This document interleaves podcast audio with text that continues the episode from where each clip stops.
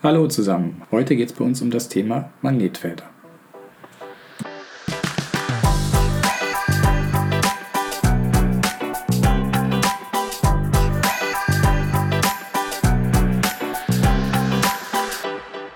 Herzlich willkommen beim Podcast Physik zum Spazierengehen.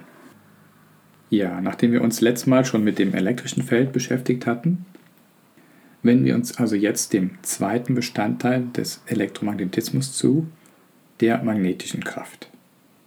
Wir kennen diese wahrscheinlich vor allem von kleinen Stickern, die uns an unserem Kühlschrank haften. Und wir wissen, dass wir mit Dauermagneten zum Beispiel Nägel hochheben können.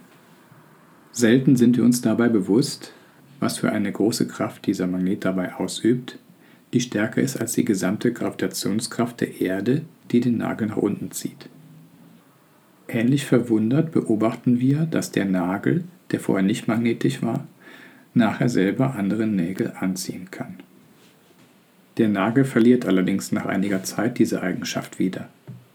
Oder man kann ihn direkt entmagnetisieren, indem man ihn zum Beispiel erhitzt oder mit einem Hammer draufschlägt.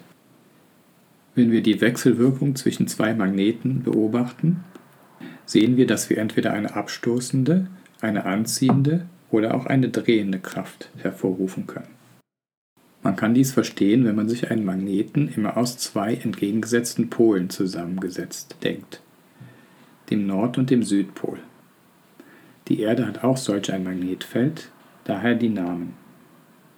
Gleiche Pole stoßen sich ab und ungleiche ziehen sich an. Dieser Effekt wird zum Beispiel beim Kompass ausgenutzt. Wenn wir ein Magnet in der Mitte teilen, entstehen zwei neue Magnete, die jeder wieder einen Nord- und einen Südpol haben.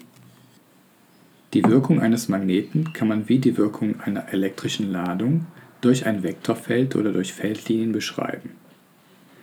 Die magnetischen Feldlinien kann man sichtbar machen, und zwar mit Vektoren, die wie kleine Kompasse die Feldrichtung anzeigen. Spannend wird es nun, wenn elektrische und magnetische Systeme miteinander wechselwirken.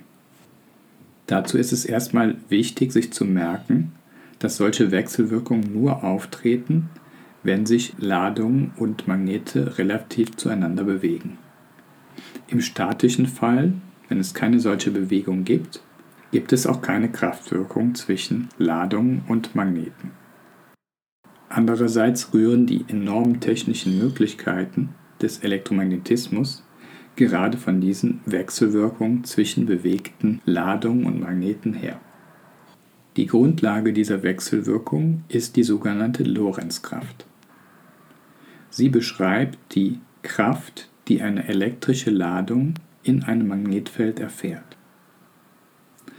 Sie ist umso größer, je größer die elektrische Ladung ist und wirkt senkrecht sowohl zum Magnetfeld als auch zur Bewegungsrichtung der elektrischen Ladung.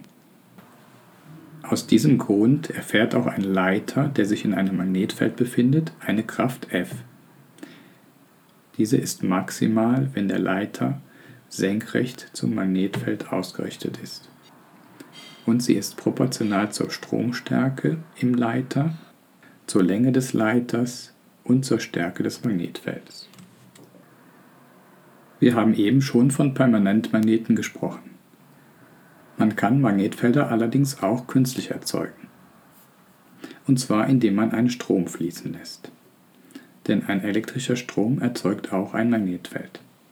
Dabei verlaufen die Feldlinien kreisförmig um den Leiter herum. Die Stärke dieses Magnetfeldes wird durch das Gesetz von Biot-Savart beschrieben. Sie ist proportional zur Stromstärke im Leiter und umgekehrt proportional zum Abstand vom Leiter. Will man nun ein starkes Magnetfeld durch einen Draht erzeugen, wickelt man dazu diesen Draht zu einer Spule auf. Das entstehende Magnetfeld ist dann proportional zur Anzahl der Windungen der Spule und zur elektrischen Stromstärke, sowie umgekehrt proportional zur Länge der Spule. Bis jetzt haben wir gesehen, wie ein sich zeitlich veränderndes elektrisches Feld zum Beispiel in der Form von Strömen, mit einem Magnetfeld wechselwirkt. Das gleiche geht aber auch umgekehrt.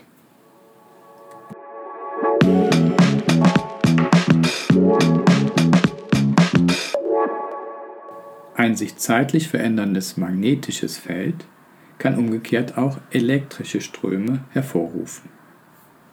Dieses Phänomen nennt sich Induktion. Es ist dieser Effekt, mit dem zum Beispiel in Kraftwerken Strom produziert wird. Um diesen Effekt zu beschreiben, brauchen wir das Konzept des magnetischen Flusses. Der magnetische Fluss durch eine Fläche A entspricht der Größe des Magnetfeldes mal der Größe der Fläche senkrecht zu diesem Magnetfeld. Nun ist es so, dass ein sich zeitlich verändernder magnetischer Fluss eine elektrische Spannung hervorruft. Dies ist das Induktionsgesetz. Damit funktioniert zum Beispiel der Dynamo am Fahrrad. Als letztes schauen wir uns noch die Spule in einem Stromkreis an. Wenn sich die Stromstärke des Stroms durch die Spule ändert, ändert sich damit nach Biot-Savart auch die Stärke des Magnetfeldes. Wenn sich aber die Stärke des Magnetfeldes ändert, ändert sich damit der magnetische Fluss durch die Spule. Und damit wird nach dem Induktionsgesetz eine Spannung induziert. Die Spule wird also selber zur Spannungsquelle. Diese von der Spule hervorgerufene Spannung ist immer der äußeren anliegenden Spannung entgegengesetzt. Spulen stellen damit so eine Art Trägheitselement im Stromkreis dar.